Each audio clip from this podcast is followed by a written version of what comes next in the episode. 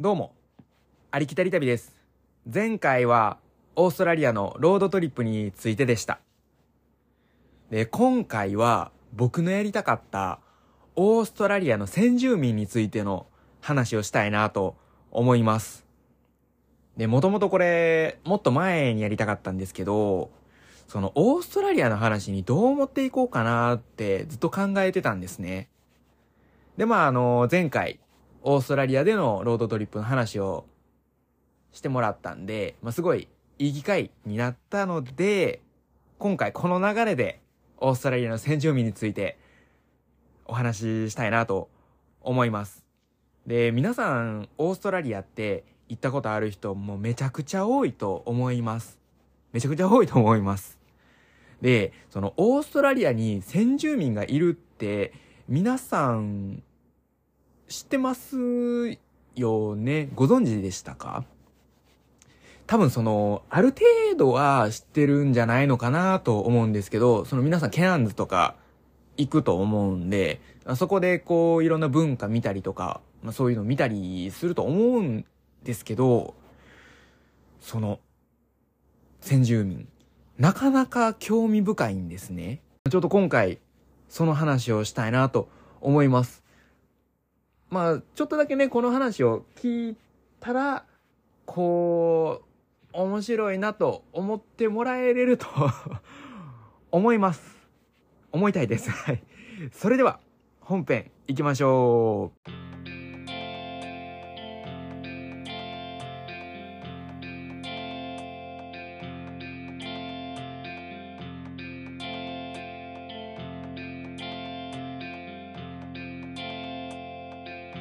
はい、始めていきましょう。えーオーストラリアの先住民は、まあ学校の授業とかでも習うでしょうし、知ってる方は多いと思います。日本語では、うんアボリジニーと言われていて、英語では、アボリジナルとか、アボリジナルピーポー、ネイティブ、ネイティブピーポーとか、まあそんな感じで大体言われてます。で、このラジオの中ではよく言ってますが、アボリジニは差別用語なので、僕はアベアボちゃんと、アベちゃん、アボちゃんと呼んでいます。まず、そもそもこのアボリジニって言葉が差別用語なのかっていうところがまず気になりますよね。で、その答えから言おうと思います。えっ、と、ま、確実っていう理由はちょっとわかんないんですけど、その僕がわかる範疇で、えー話します。で、このアボリジニは、アブオリジンっていう英語？ラテン語か。ラテン語で、えー原始的はじめとか、なんかそんな感じで、その原生の動物とか、そういう意味になるんですって。だからあんまり良くないですよね。その日本で言う土人とか、そういう言葉に近いんだと思います。まあ、非常に良くない言葉ですよね。そう。嫌いな言葉です。で、そう、いつだったかはちょっと忘れたんですけど、その、大阪出身の警察官が、まあ、土人って発言したって、一時こう話題になったんですけど、その、どこで言ったかっていうのは言わないんですけど、まあ、その、ね、詳しくは言わないんですけど、未だに、ね、こう、日本でもこういうこと言う人いるんやなと思って、あーちょっとがっくりした記憶もありますね。そうそう、自分よりも若い人やし、そう、まだ、なんか差別意識みたいなものってあるんやなって思ったんですね。あなんかこう、大阪人やからっていうのもあるのかなと思ったり、なかったり。で、えーこのアボちゃん、この方たちは、なんと、氷河期の頃にオーストラリアに来たみたいで、ざっくり、えー5万年前ぐらい ?5 万年以上も前から、もう昔からオーストラリアに来てました。えー、日本人のルーツになる先祖が日本に着いたのは、だいたい3万年前ぐらいから4万年前くらいって言われてて、日本よりも長いんですよね。すごい。でね、でね、その僕、ここが一番かっこいいなって思ってるポイントがあって、中二病かもちょっと知んないんですけど、このアボちゃんって、海が近くにある地域に住んでるアボちゃんは、ソルトウォーターピーポー、海の民って言われてて、川、淡水の川付近っていうんですか？に住んでる人たちは、フレッシュウォーターピーポー、淡水の民、乾燥した地域、砂漠のような地域に住んでる人たちは、デザートピーポー、砂漠の民と呼ばれてるんですね。めちゃかっこよくないですか？なんていうかこう、ドラクエ感があるというか、なんていうんですかね。アバターとかって見ました？アバター。あの映画の。あれ、なんかね、いいですよね。そう、なんかそんな感じで、もうかっこいいですよね。なんかヒーローみたいじゃないですか。そう、なんか大体この3つに、えー、分けられるんですけど、その、アボちゃんって実際、なんと、もともと700超える部族がいたそうなんですね。すごいですよね、700ってね。で、まあ今は悲しい経歴史もあり、えー、約250の部族になっちゃったそうです。うん、ね。かなり減りましたね。で、一応このね、それぞれ部族で言語とか、えまあ、文法ももちろん、その変わってくるそうなんですね。だから全く違うかったりもするんですって。面白いですよね。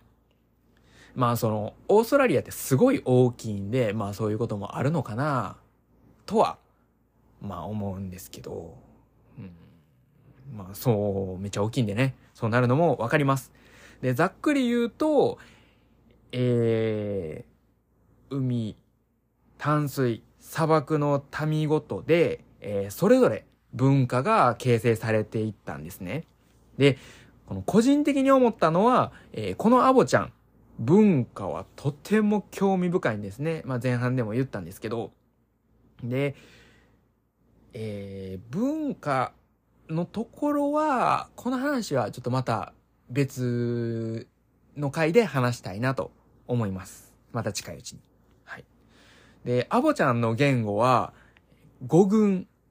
言葉の傾向に、えー、系統に分けると、えー、二つに分かれるそうなんですね。で、一つが、パマ、ニュガン語族か、違うやつかって感じなんですね。そう。だからまあ、パマニュガン、ニュンガン語族か、えー、パマニュンガン語群じゃないやつかっていう、そう、オーストラリアの大体は、えー、この、パマニュガン語群で、違うやつっての話す地域は、えー、キャサリン、ノーザンテリトリーのキャサリンから上、えー、から西オーストラリアのブルームくらいまで。で、クイーンズランドもちょっと入るくらいが違うやつを話してる地域なんですね。で、その、オーストラリアの領土って、なんとパプアニューギニアのすぐそこまでの島もオーストラリアなんですよ。で、そのすぐそこの島、そのトレス海峡諸島っていうのがあるんですけど、えその方たちもパマ、ニュガン語群を話すそうで、そのそこに住んでる方たちも、えー、まあ、アボちゃんというわけなんですね。で、えー、このパマ、ニュガン語軍の、えー、方っていうんですか、その部族、あ、話す方ですね。その部族の一つの、まあ、とある方に話してみたんですね。ちょっと聞いてみたんですよ。その、いっぱい言語があるって言うけど、わかるんですか？って。日本とかだったら方言があってもこう通じるところあるじゃないですか。わかるのかなっていうのを聞いてみたら、その言葉は違う。まあ文法とかは違うくても、ニュアンスで理解はできるそうなんですね。そう。まあ、っていうことをおっしゃってました。はい。で、これ、僕、その、オーストラリアに1年ワーホリしてたんですけど、まあ、その時に、えー、これを聞きました。で、そう。なんかその、ワーホリって、イメージ、なんかこう、キラキラギラギラしてるじゃないですか。で、僕、昔それにちょっと憧れてる部分があって、その、そもそも僕初めての海外が高校の時のゴールドコーストで、また戻ってきて、そのゴールドコーストに俺住むって、俺は住むってなってたんですけど、なんかこう、いろんな人に出会ったり、成長したっていうんですか、まあそれで年取ったら、東海岸になんか興味がなくなってしまって、なんかわかんないんですけど、アリススプリングスっていうアウトバック最大の都市そのオーストラリアの中央の街。なんかもうオレンジ色の土、岩、山がゴツゴツしたのがあって、川がないっていう、なんかざっくり言うとそんなところから始めるっていう、なんか変なことになりました で、まあその来てから早々、その、暇あるたびに、アボちゃんのいるところに出向いて、まあ、話を、いろんな話を聞きに行ったんですね。そう。で、まあそこから得た情報ですね。まあなので、えー、一般的に使えるアボちゃん、アボリジナル語は、パマ、ニュガン語群の言葉を勉強したらいいんじゃないのかなと思います。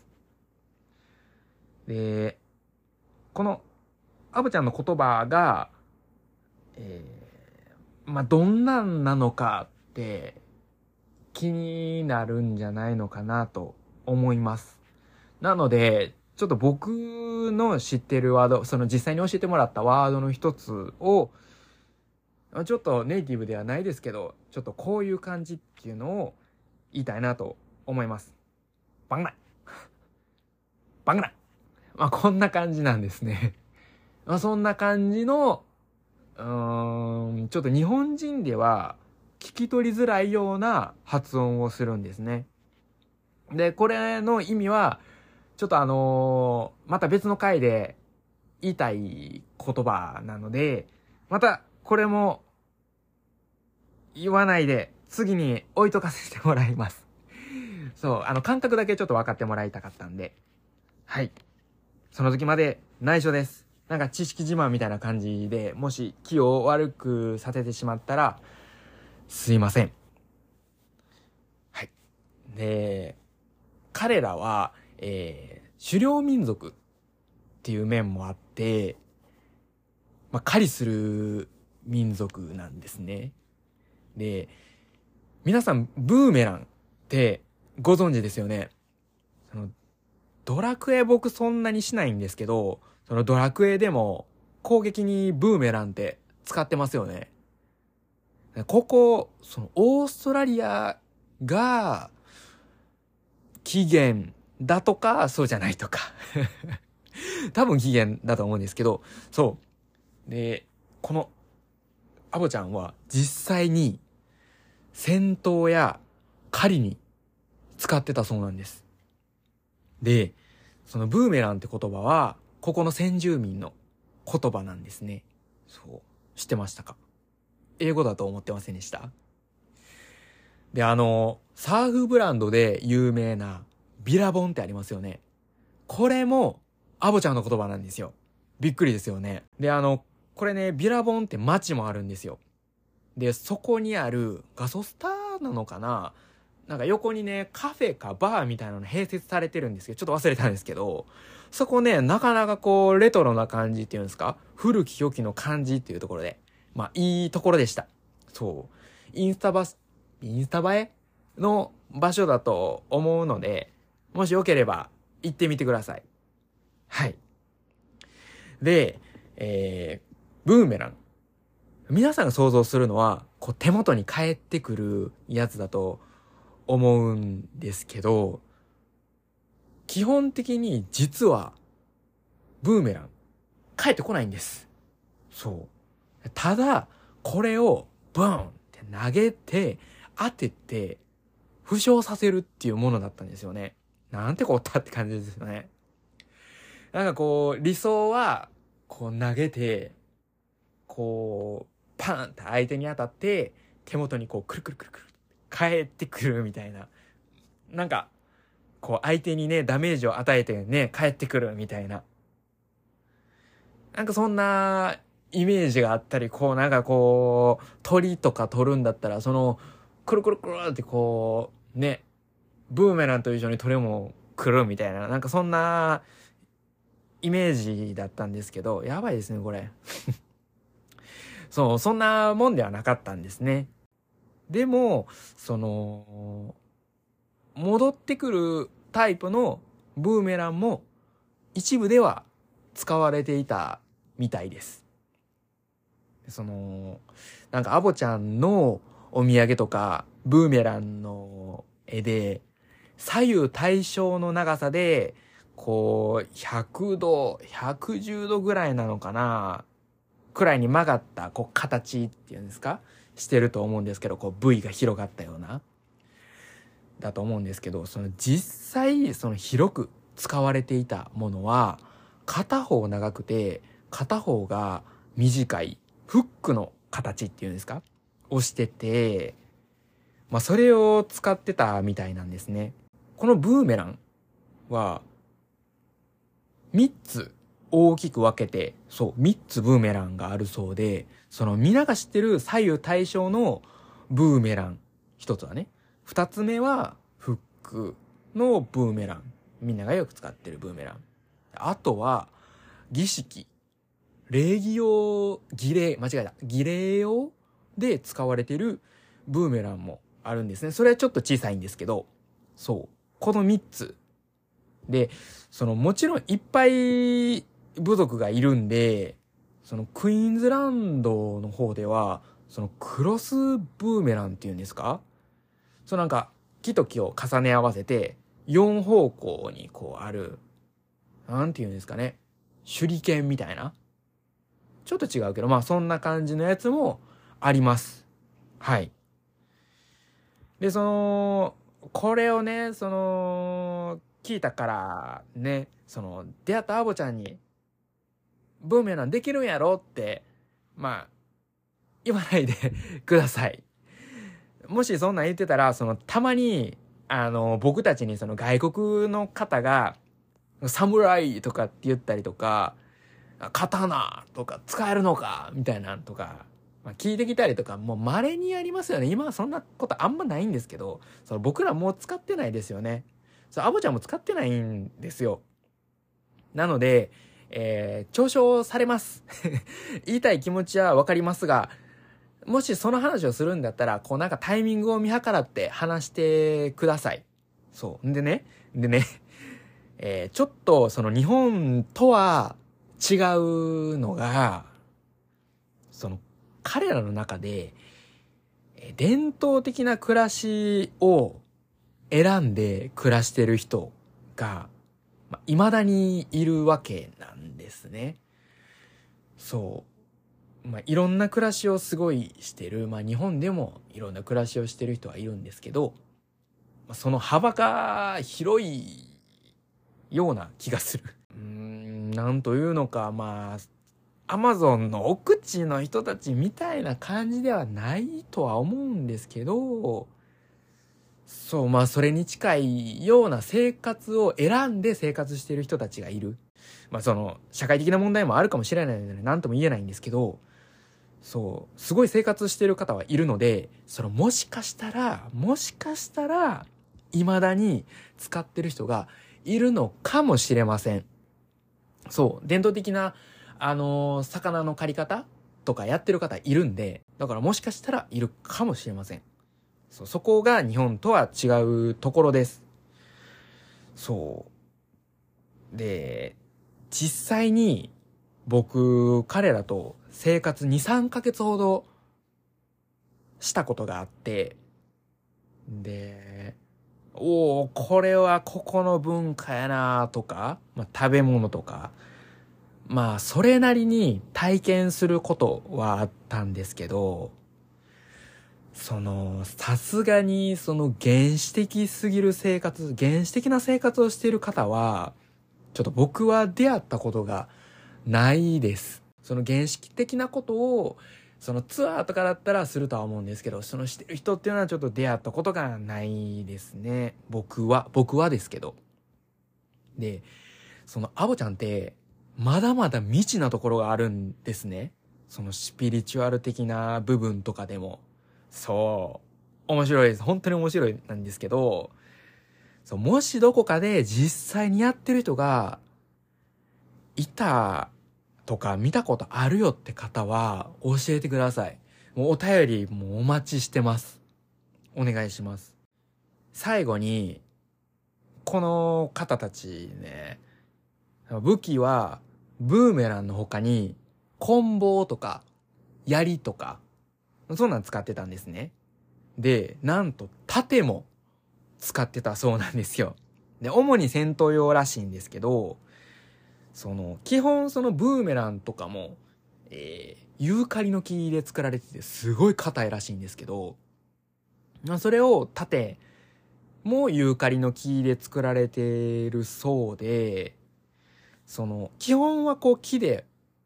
彫られてこう模様とか彫ってるんですけど、その中には描かれたやつっていうのもあって、なんかその、縦の感じを見てたら、やっぱパプアニューギニアにすごい近いんで、まあ、パプアニューギニアのやつとすごい似てるなって、そこにも縦使われてるんですけど、すごい似てるなと思ったり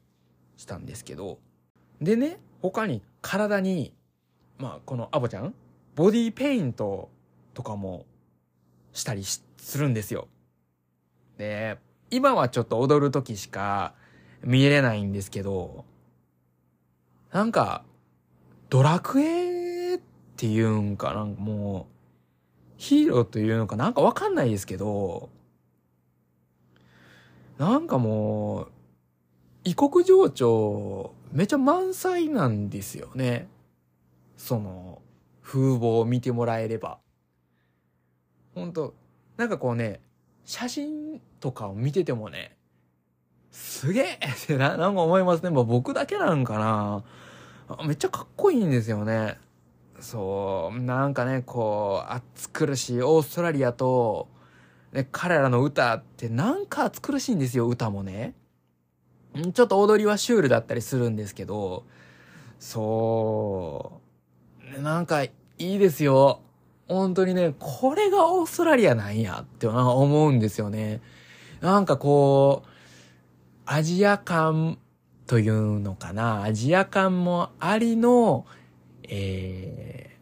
ー、ちょっとアフリカのような雰囲気もあるっていうんですか？そう。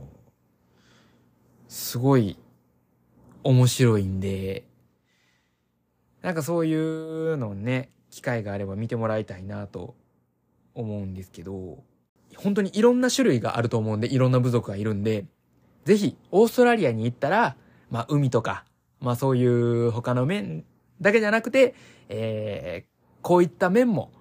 楽しんでほしいなと思います。ありきたり旅、エンディングです。少しはオーストラリアの先住民、アボリジナル、アボちゃんのことを知っていただけましたか？ニュージーランドのマオリが、まあ、お前好きなんちゃうんって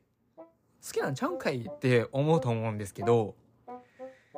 まあ、どちらもめちゃくちゃ好きなんですね。その、いい比較対象になるなと僕は思っていて、その、これからも僕の知ってる限りのことは皆さんにシェアしていきたいなと思います。で、このアボちゃんは旅っていう言葉その言葉にこう深みを持たせてくれるなって思わせてくれる考え方もまたあるんですよね。はい。その話をまた近いうちにできたらいいなと思っています。ネットラジオありきたり旅では番組の感想、ご要望をお待ちしております。ニュージーランドについての質問でも、もろもろ何でも募集しております。また、ゲストに出ていただいた方への質問も対応できるものは対応したいと思います。番組説明やこの回の説明欄にてまとめサイトのリンクを貼っています。そこからお問い合わせお願いします。または、インスタグラムのアカウント、アットマーク、ARIKI、TARI、アンダーバー、TABI までお願いします。それでは、ほな